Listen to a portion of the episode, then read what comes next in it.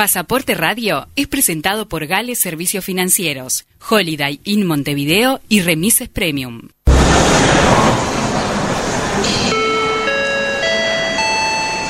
Atención pasajeros, por favor abordar por la puerta de embarque de Universal 970. Darío Queirolo presenta Pasaporte Radio, el programa que inspira a viajar. Destinos, novedades, entrevistas y curiosidades para entretenerlos mientras viajamos por Uruguay y el mundo. Preparen sus pasaportes. Comienza Pasaporte Radio. Así que agarra tu maleta, el bulto, los motetes, el equipaje, tu valija, la mochila con todos tus juguetes y... Dame la mano y vamos a darle la vuelta al mundo. Darle la vuelta al mundo. Darle la vuelta al mundo. Buen mediodía, amigos, audiencia de Radio Universal y Pasaporte Radio. Bienvenidos al décimo séptimo programa eh, de Pasaporte Radio. Les habla Darío Queirolo. Hoy es 25 de julio, son las 12 y 2. Eh, Como que están de reformas en Radio Universal en los estudios, este, estamos en un lugar medio provisorio. En el estudio B. Sí, ve. el B que no se ve, porque no estamos por YouTube. Y allá vemos al espectacular Jordan, que fue nuestro primer este, Operador, ¿no? Y fue quien nos enseñó y nos introdujo a todo esto acá de Ajá. el manejo de Total. el entendimiento. de- Dice de que la- no, dice consola. que no. Dice que no porque es muy, muy humilde. Y lo único que tengo a favor con el, con el estudio original es que el reloj lo tengo enfrente. Ah, claro, O sea, seguro. sí. En eso sí. Pero no se ve mucho a través de, de- del vidrio. este. Dice que a nosotros tampoco nos ve, ¿no? Bueno, así que... Es eh, menos luminoso, es otra cosa, pero bueno, va a salir adelante igual. Eh, sí, sí, sí, como uruguayos estamos acostumbrados Sí, a por todo supuesto. esto. Así que bueno. eh, y después, eh, eh, eh, por supuesto, presentar al mejor copiloto en la historia de Pasaporte Radio. Uf, Desde que Julio claro. Verne escribió su último libro, no, ah, yo no tenía un copiloto tan espectacular como Willy Silva. Bienvenido, Willy. Muchas gracias, Darío. Te veo a medias porque el micrófono uno me tapa a ver si lo podés bajar. Ay, Ay, ahora Hicimos vemos. ruido, pero está. Aquí estamos en Universal con Pasaporte News. Eh, nos pueden encontrar en. Pasaporte Radio. No, perdón, me equivoqué. Nuestra web es Pasaporte News, www.pasaportenews.com y ahí eh, van a encontrar la, la pestaña de podcasts donde van a encontrar todos los programas. Esperemos que este también en un ratito, ya que estamos eh, a media a medio armado todavía de la radio. Nos encuentran en Facebook, en Twitter, en Instagram y en YouTube, también como Pasaporte News. Y eh, hoy no los invitamos a que nos vean en, en, en la página de pasaporte, de, perdón, de Universal, porque no estamos transmitiendo, no hay cámara en este, en este estudio y bueno, se complica. Sí, estudio B, pero B corta. Sí, no se ve, es- exactamente. Bueno, y agradecemos nuevamente a Jordan porque cuando nos enteramos de esto, cuando vinimos hoy al estudio, a la radio, eh, por todos estos cambios, el- la reproducción de las, en- de las entrevistas grabadas y una cantidad de cosas estaba muy complicado. Sí. Y gracias a, a Jordan. A la sapiencia es que- del hombre, sí, sí, sí. estamos en condiciones de decir que hoy tenemos dos notas muy interesantes, De- sí, de autoridades destacadas. muy altas. del turismo uruguayo, como ya lo, lo comunicamos por las redes, ¿no? Con el ministro de Turismo, Germán eh, Cardoso, y el director de Turismo de Maldonado, Martín Laventure. Así es. Y Nos bueno, falta saludar a los sponsors, ¿eh? porque sin ellos no sería... de- por supuesto, eh, estamos hablando de la mejor casa de cambios y servicios financieros en general. Gales, servicios financieros, tu ventaja, Nuestro nuestro, servicio. servicio. Holiday Inn Montevideo, tu hotel en Montevideo, a pasitos de Plaza Independencia, con un personal que te hará regresar Siempre. siempre. Y Remises Premium, ¿no? el, el traslado seguro en Así es. Montevideo y en Uruguay, en, en donde te solucionan cualquier tipo de traslado para una persona, para cinco, para diez, Lo que sea. con remises, camionetas, ómnibus de última generación y con una atención espectacular. Y con el teléfono más fácil de, de, de, de toda la, la guía de, celulares de este país. El 094-999-333. Allí está el, Remises. número, el número del transporte seguro. Remises Remises premium. premium. Muy bien.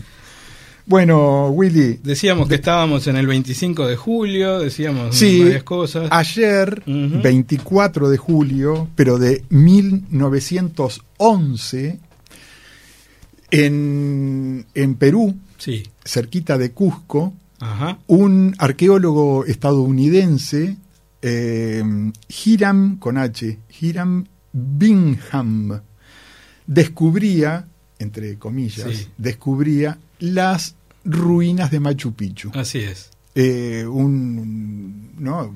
Lo que luego se convirtió en el lugar más turístico, más visitado de, de Perú. de Perú y, lejos, y de, y de- de América también. de. América y del mundo. Sí, Eh, Machu Picchu está ubicado en la, provin- en la provincia de Urubamba, y por ahí corre el, El río. Urubamba, el río Urubamba también, en, en la, en Cusco. Y mm, bueno, fue construida a mediados de los años 1400, ¿no? Y como decíamos, no fue hasta el 24 de julio de 1911 este, que pasó a, ser de conocimiento Masi- masivo. Ujú. Porque si bien, bueno, cuando hablamos de que no descubrió que no descubrió en el sentido estricto de la palabra Machu Picchu, porque Machu Picchu nunca se perdió, No, pero Sie- estaba siempre estuvo ahí. tapada por la selva, ¿no? Estaba absolutamente tapada por la selva. Pero el mérito que se le da a este Bingham es que tuvo el mérito de ser la primera persona en reconocer, en lograr reconocer, ahora me voy a explicar, la importancia de las ruinas, ¿no? Y divulgando todo lo que encontraron. Claro. ¿Sabés por qué digo el primero en tener el mérito? Porque hubo otro peruano, Agustín Lizarraga, Lizarraga, eh, también de Cusco, que es considerado, afortunadamente ahora, este, descubridor oficial del complejo arqueológico de Machu Picchu. Porque ya se sabe, está comprobado que en 1902, nueve años antes de, de Bingham, eh, él ya había encontrado ese lugar. Este, ¿qué- pero ¿qué pasó? Esto, esto es muy común en, en nuestro hemisferio, en nuestro continente. Eh, intentó, eh, sin suerte, con el gobierno peruano, Claro. que le dieran fondos para este, fondos y personal y todo Claro. para eh, investigar e- ese lugar, que en ese momento, como Sí, decías, sí, sí. estaba todo, bajo tapado. un bosque. Este, entonces, bueno, estamos hablando hace más de un siglo. El gobierno le habrá dicho, ¿qué querrá este loco? Habrán Claro. encontró un par de piedras Claro. ahí, que vamos a gastar plata así. Bueno. Y él siguió, siguió yendo, este, Lizarraga, este, y, y llevando gente y todo. De hecho, Bingham se entera de la existencia de este lugar gracias a toda la promoción que hacía ahí a nivel local Lizarraga. Claro. Este, y, y entonces llega a, a Machu Picchu acompañado por una persona que, que alquilaba tierras que se llamaba Melchor Arteaga y un sargento, lo, lo acompañó también un sargento de apellido Carrasco.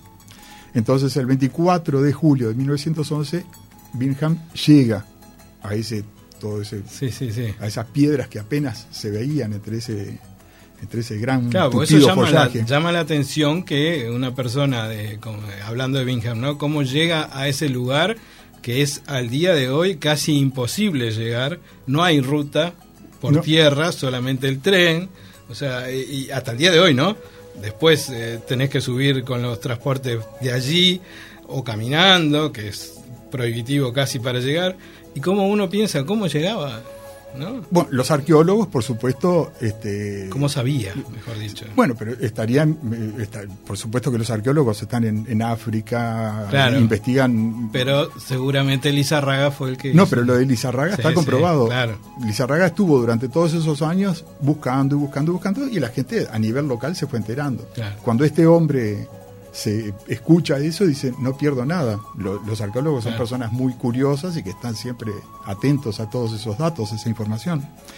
Y bueno, cuando llegan ahí ya habían eh, dos familias de campesinos, los Recharte y los Álvarez, que usaban los andenes del sur de Machu Picchu este, para cultivar. Y fue el hijo de uno de estas familias, Pablo Recharte, eh, quien guió a Bingham hasta lo que vendría a ser la zona urbana, Claro. lo, lo más visitado Sí, ahora de, sí. de las ruinas. Ahí quedó, imagínate, eh, quedó súper impresionado y Lógico. dijo, esto es, Claro. eh, esto es un descubrimiento eh, tremendo. Y, en- y- y ni corto ni perezoso comenzó a gestionar el apoyo de, en Estados Unidos de la Universidad de Yale, ¿no? que lo logró de inmediato, de National Geographic Society y también del gobierno peruano, que como es costumbre, si es un extranjero le dan es mucha bueno, más este, Claro, es mejor. y, en- y el, y, el, y gobierno peruano entonces le Ahí dio financió. ahí financió algo que le saldría muy mal por algo a futuro. Este, ahí comenzó entonces Birham a los trabajos arqueológicos entre 1912 y 1915 que se despejó toda esa maleza frondosa. Y a nivel mundial, la vida pública, por llamarlo de alguna manera, de Machu Picchu, de Machu Picchu comenzaría en 1913, cuando se publica por primera vez sobre un artículo en National Geographic sobre este lugar. Ahí ya comenzó Ahí la comenzó. divulgación a nivel de Estados Unidos y masivo. Este, bueno, Virgen, por supuesto, eh, estaba tan impresionado y tan contento con todo lo que, que encontró que se llevó a Estados Unidos, en eh, prácticamente todas a, a la Universidad de Yale, 46.332 piezas. Uy, Sí, eso, por eso te digo que al gobierno peruano, Claro, le si, si le hubieran, si lo hubieran apoyado Lizarraga nueve años antes, habrían quedado todas en Perú. qué bárbaro. Este, de todas maneras, eh, hubo un larguísimo juicio que en estas últimas décadas eh, Perú le hizo a la Universidad de Yale y recuperaron ya cinco mil y pico. Eh, en el año 2011, cuando, cuando el juicio lo ganó Perú y comenzaron de a poco a, a devolver piezas, ¿no? Qué increíble. que Perú siempre insistió de que esas, eh, esas piezas fueron en calidad de préstamo, que en aquel momento Sí, sí. el gobierno les dijo que las llevaran en préstamo. Mientras que Yale insistía en que les pertenecía a ellos, que había sido, este, era la recompensa por toda la investigación que habían hecho. Bueno, después, en 1924 y 1928, eh, dos fotógrafos, Martín Chambí y Juan Manuel Figueroa, hicieron una serie de fotografías que aparecieron en, en distintas revistas peruanas, ¿no? Y eso ya fue a nivel eh, nacional y acá regional, este, generando más interés. Vos sabés que no tengo la seguridad, estoy casi seguro de que esas fotografías hubo una exhibición en el MAPI, en el museo acá Sí, en la sí. Ciudad Vieja de Montevideo. Este, creo, estoy casi seguro, debería haber investigado. Pero creo que se hizo una exhibición hace unos años atrás de, de esas las fotografías este, de, de estos dos fotógrafos. Increíble. Este, en, el lugar en es Machu maravilloso. Sí, sí. Mucha gente lo conoce, otros que no. Pero llegar hasta ahí, eh, el tren que lleva el nombre de, del americano de Bingham, el, el- el más caro de todos, se lleva el nombre de él. Eh, es el que te transporta a través de- del a- al costado del río, que es la única parte este, ahora vamos a- llana, vamos a decir. Ahora vamos a llegar. Muy- vamos, vamos a subir al tren. Sí. No, antes, antes terminamos un poco con esta introducción que con el transcurrir de, las- de las décadas y, y a partir de 1948 se hizo una vía para carrozas este, desde la cuesta de la montaña hasta la estación, desde el, desde el tren, de donde, de donde- Sí, el tren, sí, Mm. Y, y ahí comenzó entonces eh, Machu Picchu como destino turístico. Más para acá, en julio de 2007, Machu Picchu fue nombrada como una de las nueve, una de las sie- nuevas siete maravillas del mundo. Sí, sí. Y, y ya en 1983 había sido declarada de Patrimonio Mundial por la UNESCO, ¿no? Y bueno, después tengo una serie de, de curiosidades. Bien. ¿Te parece de compartirlas con Sí, la audiencia? Claro, muy bien. Bueno, eh, ¿qué significa en quechua? Que es el dialecto que los incas hablaban, que se sigue hablando hasta ahora, Sí. ¿no? En algunas Uno regiones. de los tantos, ¿no? De- sí, uno de los- sí, eh, algunos dicen montaña vieja y, y, y Huayna Picchu, que es la montaña alta, Sí. al lado pegadita, es eh, montaña nueva. Otros eh, me dijeron hace muchos años que era este, montaña baja, Machu Picchu y montaña, montaña alta, alta. Huayna Picchu. Como ningún este, indígena me lo Sí. dijo, no sé a quién creerle. En el próximo viaje hay que preguntarle a alguien que hable quechua. Que, sí. Después, eh, la técnica empleada era tan perfecta que no, nunca no aplicaban cemento, ¿no? No. Pero estaban tan bien encajadas que vos intentás poner un cuchillo o una navaja y no Lo entra. intenté, un papel, no pasa. Es, es, No hay eh, manera. Es bárbaro. Después, ¿cuántas personas vivían ahí? Porque mm, solamente fue habitada 100 años, Sí, sí, Sí. Ma- Machu Picchu. Y mm, de acuerdo a los arqueólogos e historiadores, tuvo una población estimada de 300 a 1000 personas durante ahí, donde- durante el, el año 1400, ¿no? ¿Por qué fue abandonada? Como, como no había ningún registro escrito, eh, hay teorías. Y la teoría un poco más creíble es que fue abandonada debido a un brote de viruela. mira. Sí, después, eh, entre otras curiosidades, no existe el peligro de derrumbamiento porque eh, cuando la- los incas la construyeron, eh, construyeron unas 600 terrazas, lo que Sí, hace sí, como, eh, como va, como que va trancando el terreno. Sí, sí, sí, sí. Lo Los escalones son todos de piedra que va frenando el, el, algún posible, desmoronamiento, claro. sí, que Sí. algo increíble para la época. no, ni ¿no? hablar, ni hablar. Y después entonces para finalizar, eh, ya la parte más técnica, y acá es donde tú mencionabas, de que, bueno, tenés que llegar, te vas de Lima en avión a Cusco. A Cusco, Y después de, de, de Cusco tenés que llegar a Ah. Aguas Calientes.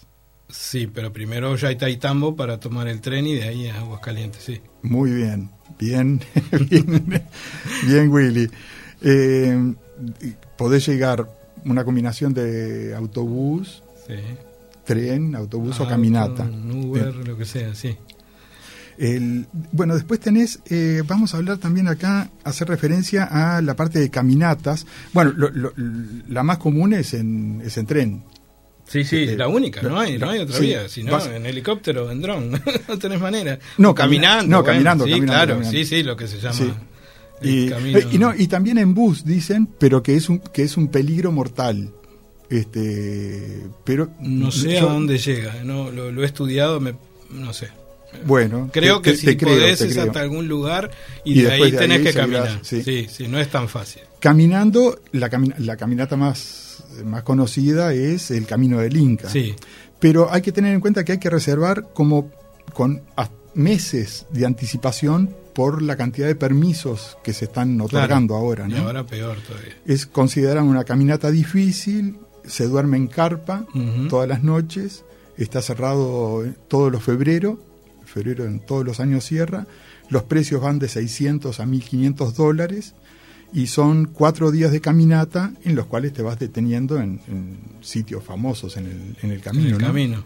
Por lo general lo hacen con un acompañante que es el que te guía y es el que carga todo el, el equipaje tuyo en la espalda.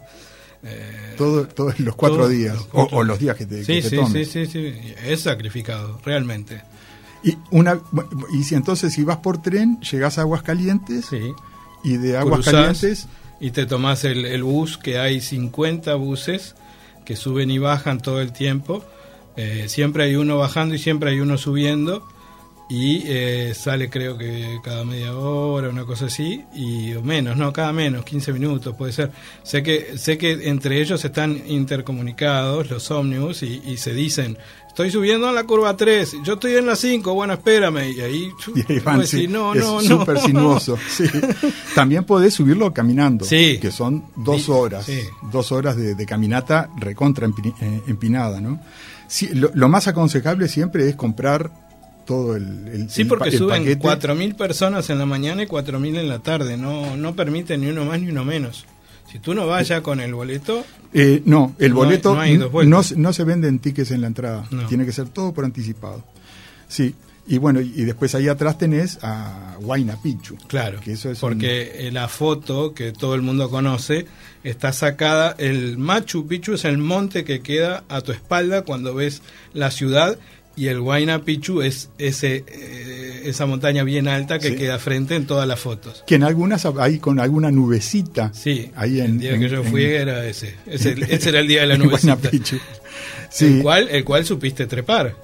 de- sí ten- tengo una tengo una, una anécdota que puedo aprovechar ahora Sí, para claro. que si, si entre los si entre la audiencia hay alguno yo eh, eh, viajé en no me acuerdo en qué mes de 1981 ahí tenía 22 años Eh, eh, por- era otro Claro. era otro Machu y Picchu, de ¿no? Estados Unidos. Ahí, ahí vivía en Estados Sí, Unidos sí. y había ido. Entonces, el acceso a Huayna Picchu era prácticamente prohibitivo. De, era, no es como ahora, hace 20 años, Sí. que es muy fácil. Hace Está 20 todo años marcado. hicieron, hicieron un acceso por el otro lado, en donde simplemente está la dificultad de, de- de subir, Claro. subir a 2.700 metros. Este, pero lo puede hacer eh, todo el mundo.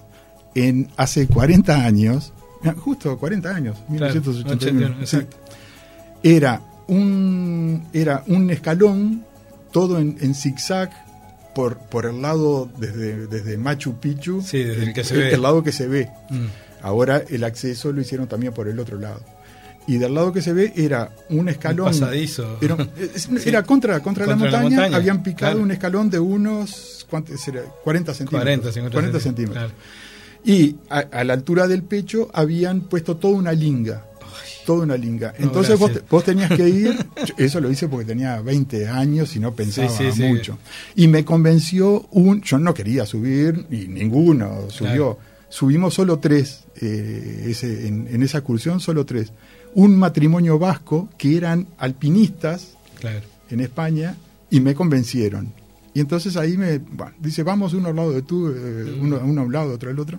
Entonces vos vas pegadito. De, unas semanas antes uno se había resbalado y se, se cayó y se mató, 400 metros. Este, y no podías mirar para abajo porque tenías todo el precipicio. Entonces ibas con el, No, ibas eh, bien agarrado, ibas subiendo, subiendo, subiendo. El problema era que eh, no subió, subió, su- subieron dos personas más Ajá. antes que, que nosotros. Este, porque en- en- y después, ¿cómo fue? Sé que con esos dos nos cruzamos y cuando te cruzabas, uno de los dos tenía que eh, po- ponerse bien contra la pared el y el otro pasar por pasar por detrás, agarrándose. agarrándose. de la linga del No, otro lado y pasando así. Con esos dos no- nos cruzamos. Ese fue el. No, gracias, Bueno, pero eh. salió todo bien porque estamos, estamos, porque- estamos todos vivos. y cuando llegás allá es, Es este, maravilloso, es- ¿no? es maravilloso. Eh, tenés la otra visión de, Sí. de- de- de la ciudad vista desde el otro lado. Ves allá chiquito, Qué allá abajo. Machu Picchu. Eh, Y, y pasó algo que esto es lo que siempre tuve la duda. De, mm, en- cuando vos accedías abajo, había un, un pasaje y había un hombre en un escritorio con un bibliorato enorme y vos tenías que escribir eh, fecha, nombre y país. por si te pelabas, sabes quién era. bueno, se, se mató tal persona. Bajaron tres, hay uno que no vino, es fulano. Y, en- y entonces le digo que, bueno, soy de Uruguay. Y el loco dice, dice, dice, yo estoy trabajando acá desde que era Desde que Machu Picchu era era chico. Dice, no recuerdo a ningún uruguayo. Estoy seguro que en las últimas décadas han ido miles de Sí, uruguayos claro. que subieron a Huayna Picchu. Ujú. En ese momento no había registro. Entonces, eh, cu- cuando bajé, que quedé con mucha curiosidad, Le pedí permiso y estuve una hora y pico Ojeando. este, ojeando todo 1981, 80, Qué 79 bárbaro. y eh, hasta el principio de los 70 no había No había encontrado ningún- ningún, uruguayo. Habían muchísimos alemanes, eh, americanos, este, de- Como es de lógico. Sud- sí, canadienses, italianos, habían, bueno, argentinos, peruanos, por supuesto, mexicanos, este, pero no, no había encontrado. Así que si hubo alguno que eh, escaló el eh, Huayna Picchu antes del 81, me gustaría avise. que avise. ¿Qué hacemos? ¿Nos vamos a la tanda? ¿Vamos a la nota? Eh, De, de- elegí vos, 2 y, 2 y 25. Vamos a una- a una tanda. Bárbaro. Vamos a los mensajes, 12, 26 minutos en instantes, ya venimos que tenemos dos notas muy, pero muy importantes. La primera va a ser con el director de turismo de, de, De Maldonado. Maldonado, con el cual estuviste hace unos días. Y eh, luego vamos a tener a- a- al ministro, ¿no? Sí, Así sí. que vamos ya a la pausa y venimos con Martín Laventure.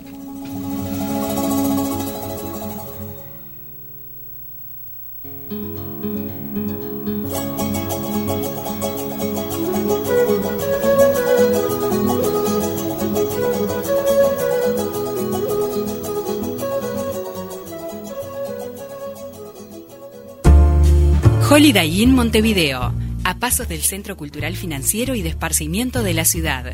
Todo en un solo lugar. Holiday Inn, tu hotel en Montevideo. Información y reservas 2-902-0001.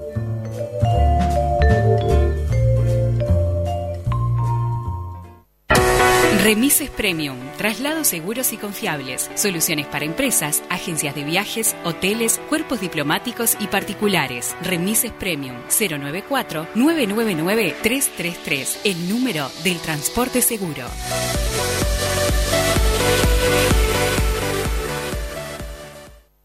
En Gales siempre te acompañamos, hoy mucho más. Por eso ponemos a tu alcance nuestro WhatsApp para que puedas seguir haciendo todos tus trámites sin salir de tu casa. Consultas de pagos a través de Red Pagos, giros y transferencias, envíos, Western Union y cambio de moneda. WhatsApp al 099-493872. La responsabilidad de cuidarnos es de todos. Te invitamos a quedarte en casa. Gales, su ventaja, nuestro servicio.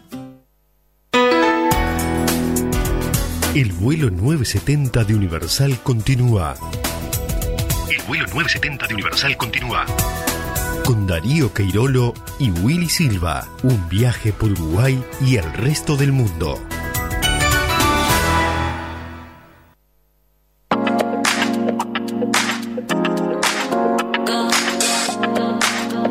12.28 minutos, seguimos en Pasaporte Radio, como habíamos anunciado antes de los mensajes, y vamos a estar eh, escuchando una nota que realizaste el jueves, viernes. Sí, el viernes. El viernes. El viernes.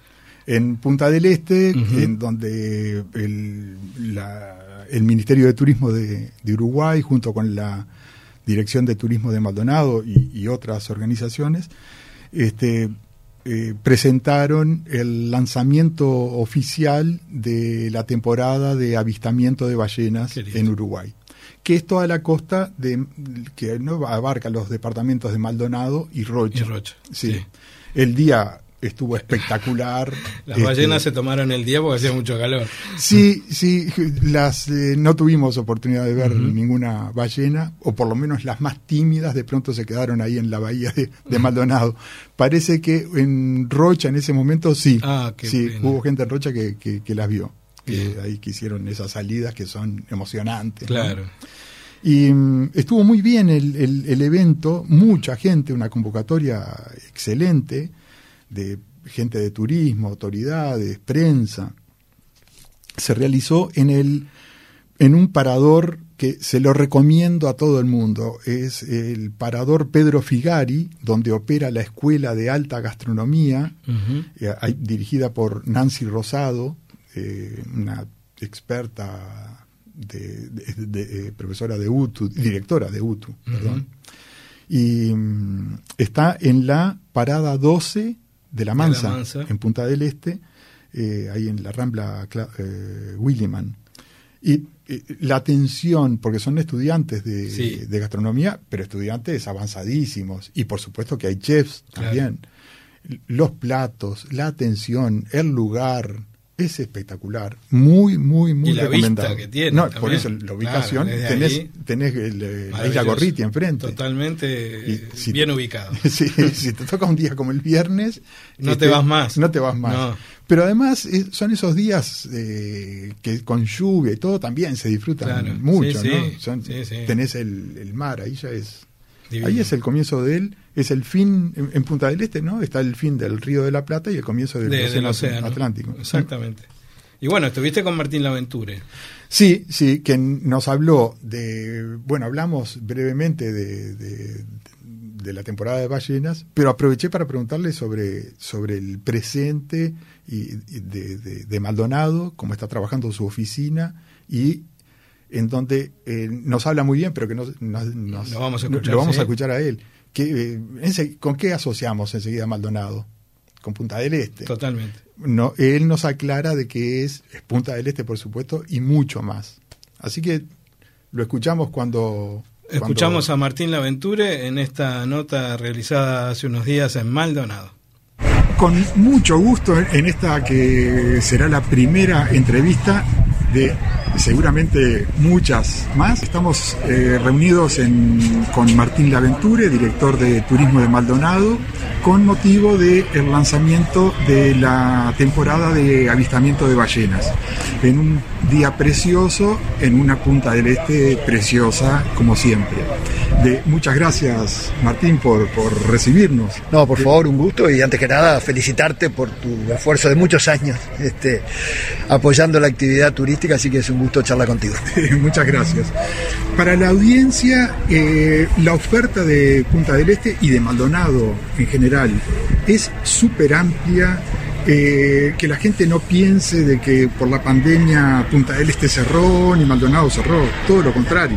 No, exactamente como tú decís, y, ojalá que no hubiera sido por una situación como lo de la pandemia, pero la pandemia creo que permitió a un montón de uruguayos que de repente no conocían Punta del Este o no conocían Maldonado descubrirlo, descubrir primero que es, es accesible desde los precios, hay una enorme variedad de ofertas y eso permite que cualquiera pueda acceder, y sobre todo también demostrar que somos mucho más que sol y playa, en el imaginario popular, y es cierto porque nuestro producto estrella se asocia a Maldonado, a Piriápolis, Punta del Este con, con sol y playa.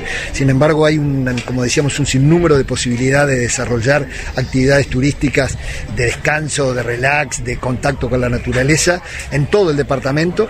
Y bueno, como decíamos, ojalá no hubiera sido por la pandemia, pero fue una oportunidad y creo que muchísimos uruguayos lo descubrieron. Sí, eh, recién hiciste una presentación acá a nivel local. En turismo natural es, es maravillosa la, la oferta, el arboreto. Bueno, tenés, empezás a, enumerar, este, no nos da el, el programa. No, Eh, ¿Cómo accede la gente a información? ¿En, en la web de, de Turismo de Maldonado? Sí, a través también del bueno, el propio ministerio, digo que en ese sentido es un aporte importante para que todos los privados este, puedan eh, mostrar su oferta. Digo, más allá de lo institucional, siempre el, el- el que quiere ir a un lugar lo que quiere es bueno ver dónde se puede quedar, qué actividades puede hacer, dónde puede comer. Entonces eso es algo que también tenemos como, no en el debe porque se hace, pero como objetivo de, de- de mejorar esa comunicación en la cual se puede acceder a través hoy de- del sinnúmero de posibilidades que te da la, la tecnología, este, desde el lugar que estés en Montevideo, en Buenos Aires o donde estés, bueno, tener rápidamente información de todo lo que se puede hacer.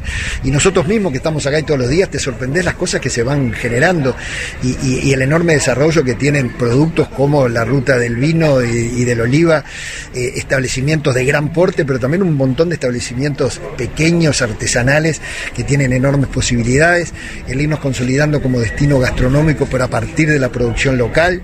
Hay este, proyectos como el Cordero Esteño, como el Pacto Oceánico, que revalorizan esa producción local y que la transforman en un insumo importante de, de- de- de- de esa consolidación como destino gastronómico.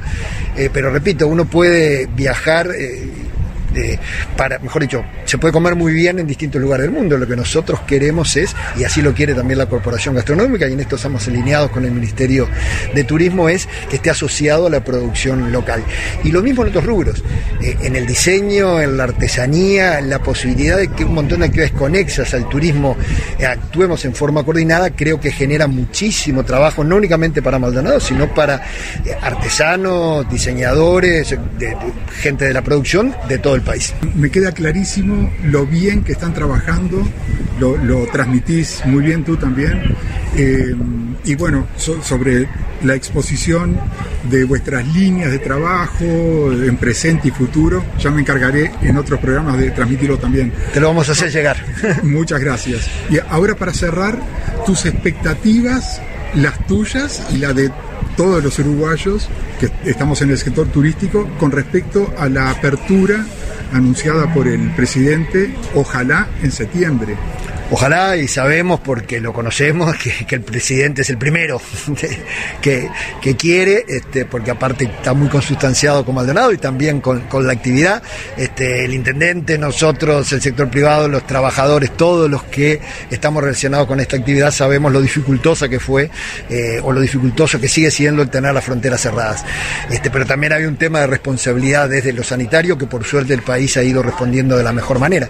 Entonces ese horizonte de septiembre con nuestra población mayoritariamente vacunada, con todas las garantías para nuestra gente y para quienes nos visitan, nos hace ser optimistas. Y ese es sí, el, el- el- panorama de septiembre, veremos cuándo, ojalá sea el primero, este, todavía no tenemos la certeza. Y eso sí es algo o un tema que hablamos con el, con el Ministerio porque es un reclamo lógico, además de- del sector privado, de tener una certeza de fecha porque hay que empezar a, a definir propuestas, promociones, más allá de la apertura de fronteras, va a haber que definir las estrategias para cada uno de los destinos que vamos a ir a buscar porque este, los países que normalmente son nuestros principales proveedores de, de clientes también viven situaciones particulares. Entonces, bueno, cuanto antes se tenga una fecha, este, creo que va a ser mejor para todos y ojalá sea septiembre, primero de septiembre. Pero bueno, hoy es septiembre. Muy bien. En ese momento continuaremos en, en contacto. Bueno, muchísimas gracias y un saludo a toda tu audiencia. Muchas gracias por tu tiempo.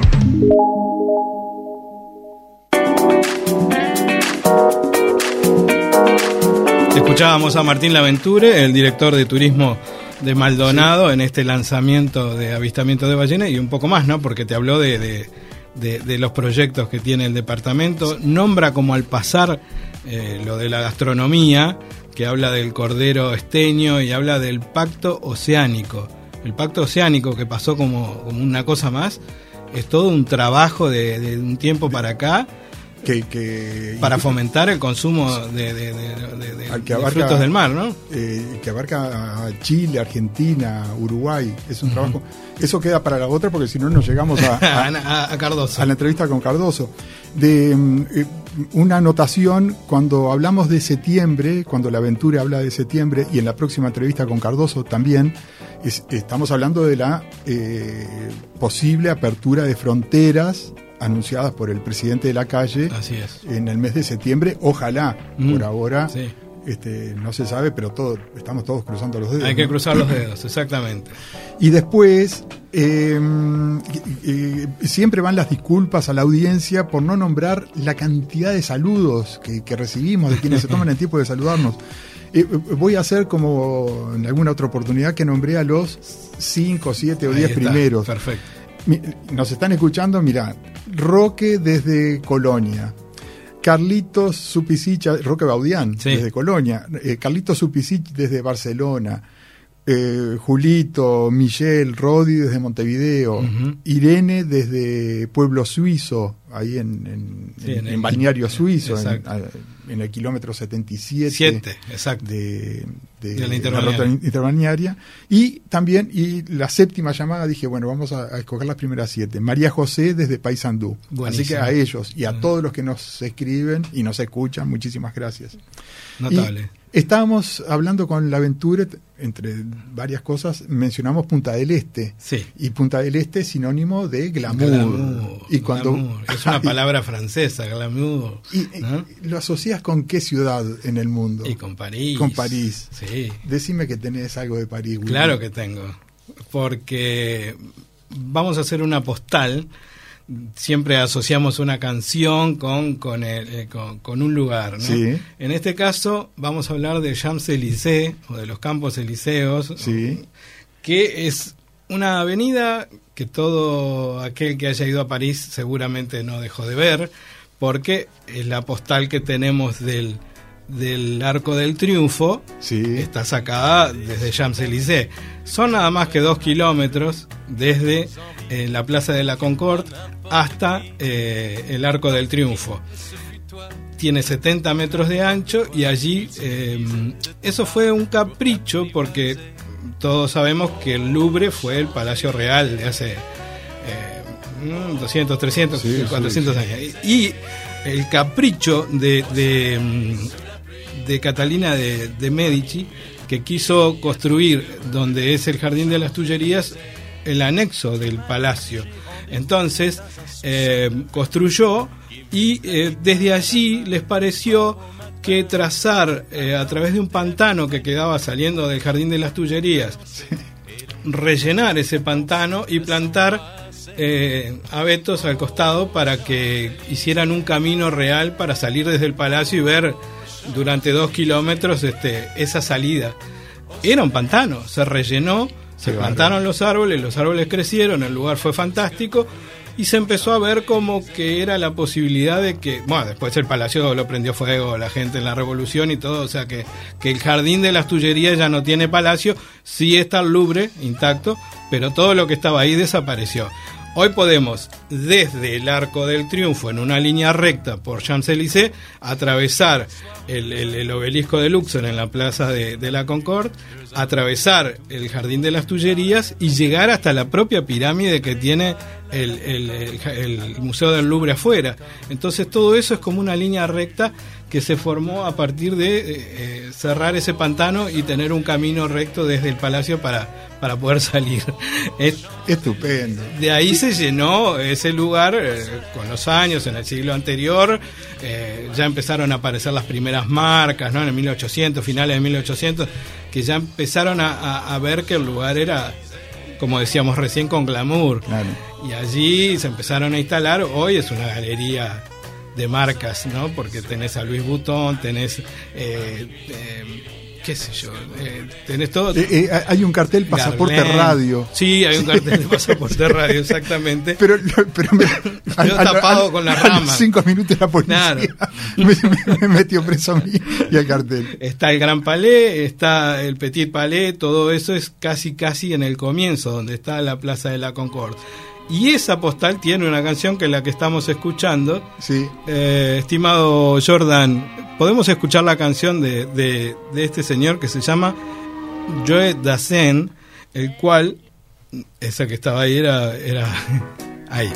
Vamos a escuchar la canción que se llama justamente Champs-Élysées. Y él dice, sol, la lluvia, al mediodía o a la medianoche, hay todo lo que querés ver en Champs-Élysées. J'avais envie de dire bonjour à n'importe qui, n'importe qui, et ce fut toi. Je t'ai dit n'importe quoi, il suffisait de te parler pour t'apprivoiser.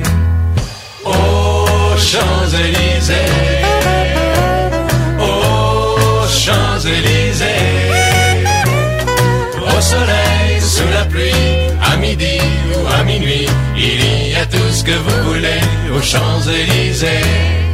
Tu m'as dit j'ai rendez-vous dans un sous-sol avec des fous qui vivent la guitare à la main du soir au matin.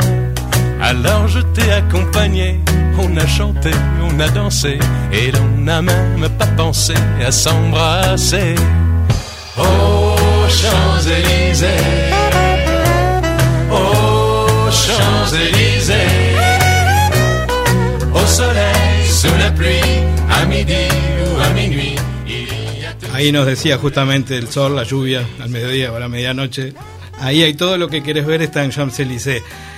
Con Dasein me falta, me, me pasa lo siguiente. Sí. Una vez escuché que el más alemán de los alemanes no había nacido en Alemania, que era Adolfo Hitler, Eh, que eh, el, el- el cantante de tango más grande de la Argentina no era argentino. O sea, es- con Dasein me pasa exactamente lo mismo, porque no es francés, ¿De dónde? es de Nueva York.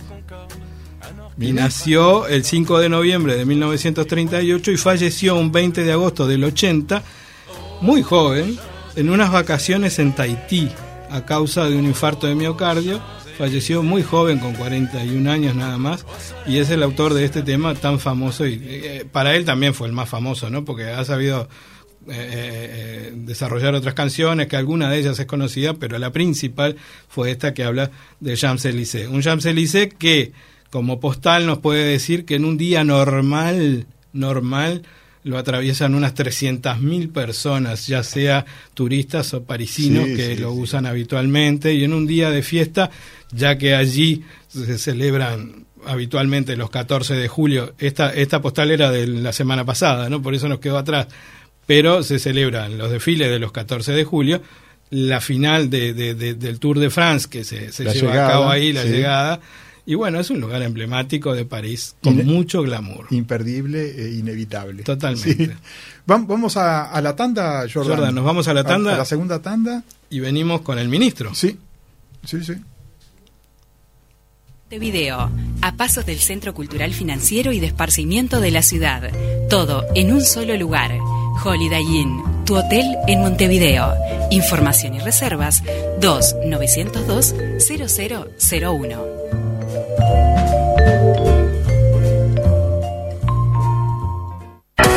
Remises Premium, traslados seguros y confiables, soluciones para empresas, agencias de viajes, hoteles, cuerpos diplomáticos y particulares. Remises Premium 094-999-333, el número del transporte seguro. Thank you.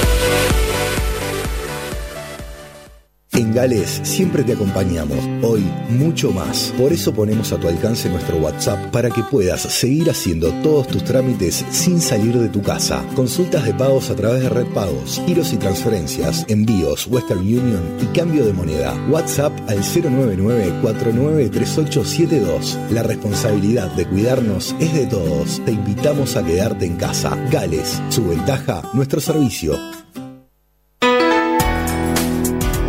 El vuelo 970 de Universal continúa.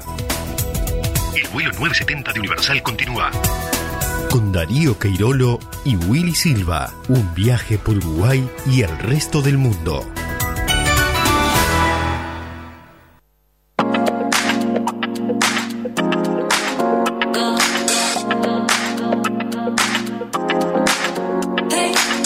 12 horas 47 minutos, seguimos en Pasaporte Radio y como habíamos anunciado, tenemos nada más ni nada menos que al ministro de Turismo, ¿no? Sí, eh, a- a- hablando también, en, en, en este caso con, con Cardoso, con Germán Cardoso, este, hablamos sí puntualmente sobre las ballenas, la importancia que tiene para Uruguay.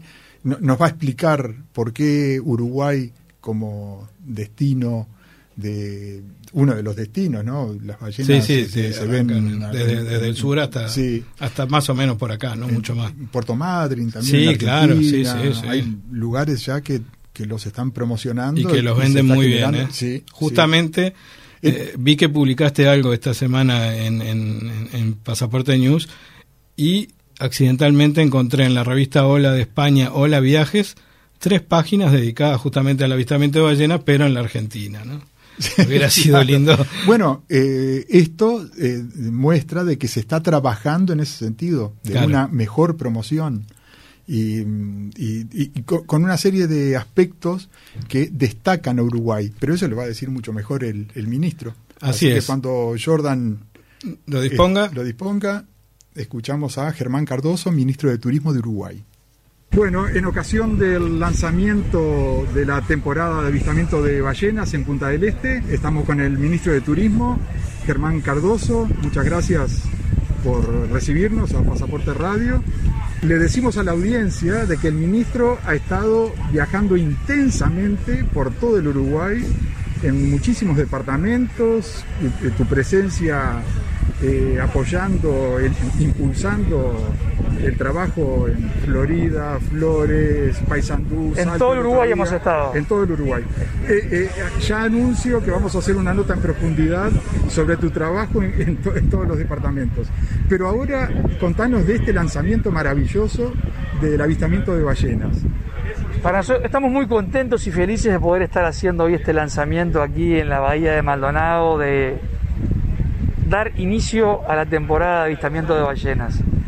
En el Día Mundial de las Ballenas y los Delfines, y que se están cumpliendo 33 años de la prohibición de la caza de los mismos, que creo que fue una medida ejemplar y fundamental para la conservación de las especies de- del mundo marino y que hace a que nuestro país hoy sea visibilizado como un modelo en lo que es el desarrollo de este producto de turismo costero. Decimos turismo costero y no turismo de sol y playa, porque creemos que tenemos que extender mucho más allá la utilización y el concepto de desarrollo turístico de la costa que los meses de verano.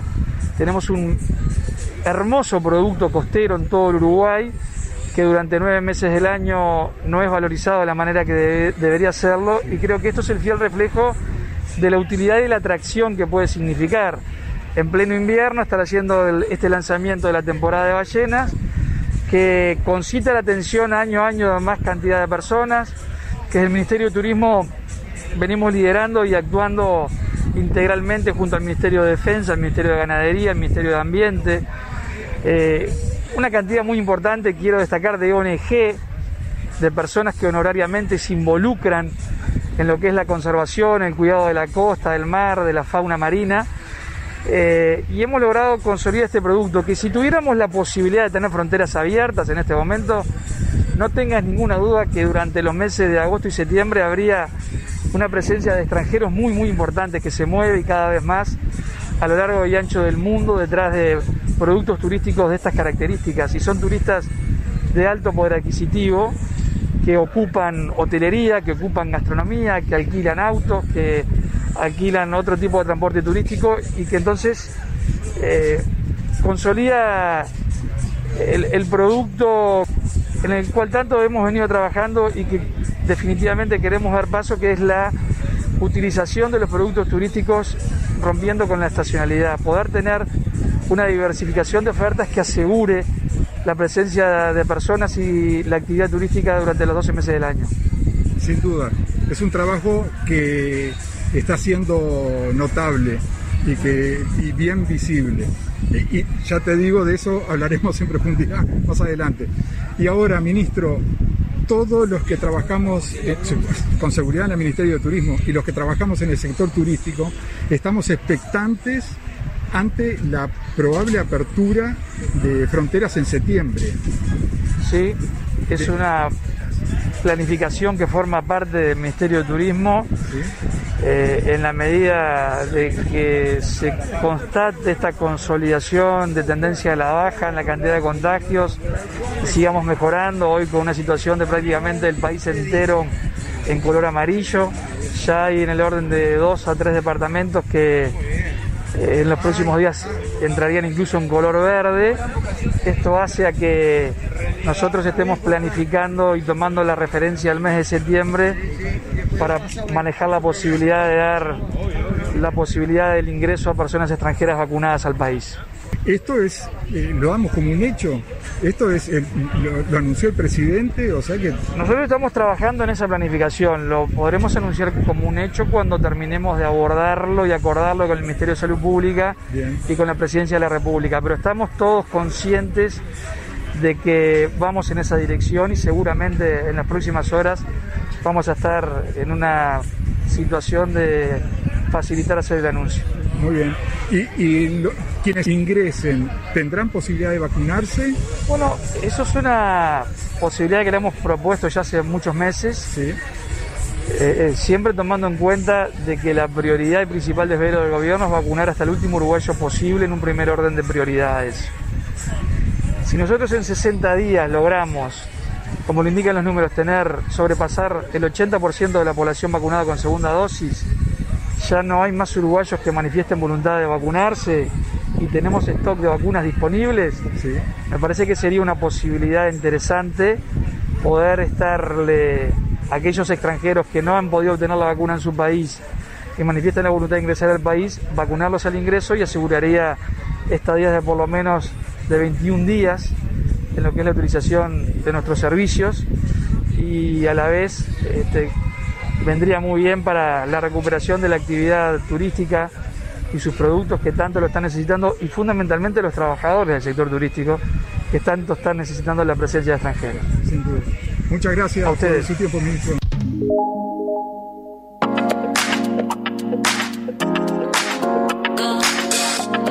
Por primera vez en el programa, el ministro, ¿no? Sí, terminó media abrupta ahí la, la- la entrevista, pero nos atendió muy amablemente. y, y todos este, estamos expectantes ¿no? y optimistas que la apertura de fronteras va a ser en septiembre. Vamos a Sí, ver. ojalá y que, Sí, sí, que se- haya remanente de vacunas para los extranjeros, todo eso que habló Todo, es muy, muy, muy lindo.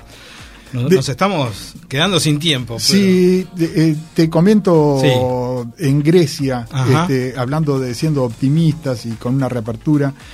Este, Grecia, bueno, abrió la las, las fronteras eh, prácticamente sin restricciones y pasó de, eh, desde el año pasado, del 15 de mayo al 15 de julio en 2020, a- a- recibieron 600.000 visitantes.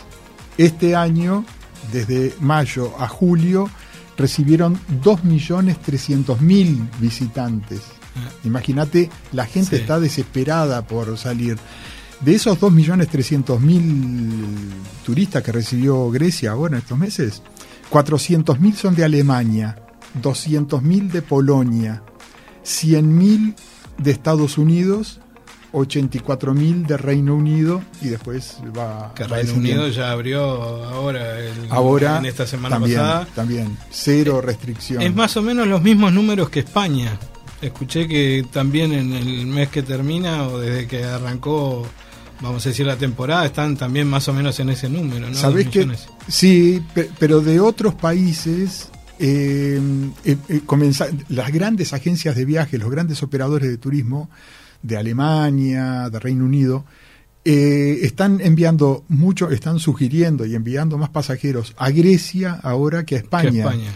Porque en España está la incertidumbre esta que de pronto la semana que viene te ponen Sí. limitaciones o después... eh, Y Grecia no. Y Grecia no. Si te Entonces, querés contagiar, venite a Grecia. ¿Cómo, cómo- es increíble esto lo, lo de la tremendo, pandemia? ¿no?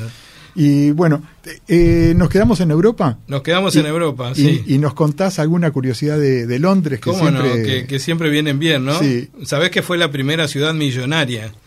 Londres fue la primera ciudad en llegar al millón de habitantes en 1811, año que ya veníamos hoy hablando también. El título le duró hasta que fue superada por Tokio recién en 1957. Mirá cuántos años fue durante... Sí, ya ni, saco la cuenta. En la actualidad viven más de 9 millones en la zona urbana y unos 13 en el área metropolitana, lo que suma en total unos 22 millones de habitantes en Londres. bien, bien interesante. Y sabés que... Hubiera pensado de que habría pensado que de pronto Nueva York ya en aquella Claro. hace muchos años, No, pero no. no, Londres fue la primera. De pronto tendrían cientos de miles de, de habitantes, pero así que la primera Ciudad millonaria. en, en superar el millón de habitantes Ajá. fue Londres. Así es. Y también, eh, muy cortita esta, dice que, que en Londres no llueve tanto como dicen, porque tiene la reputación de ser una ciudad muy lluviosa, pero en realidad es un falso mito. Una de las curiosidades de Londres es que tiene menos cantidad de precipitaciones anuales que Roma o Sydney, por ejemplo.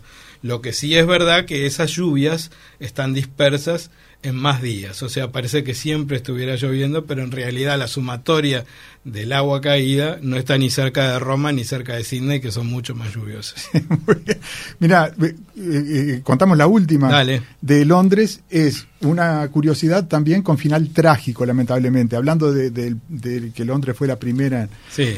Eh, el primer semáforo del mundo se estuvo en Londres, se instaló en Londres en 1868. Ajá. Y no tuvo mucho éxito porque a los dos meses explotó porque funcionaba con lámparas de gas de solo dos colores, rojo y verde. Y la explosión mató al policía que lo controlaba. Y después no quiso agarrar nadie.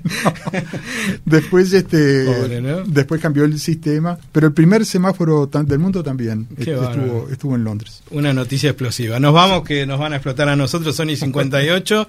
Ya eh, seguimos, eh, bueno, esperemos que la semana que viene estemos ya en condiciones de, de- de- de poder salir al aire por YouTube y todo Lo- demás. ¿no? La informados. reforma aparentemente es para bien, así que bienvenida sea.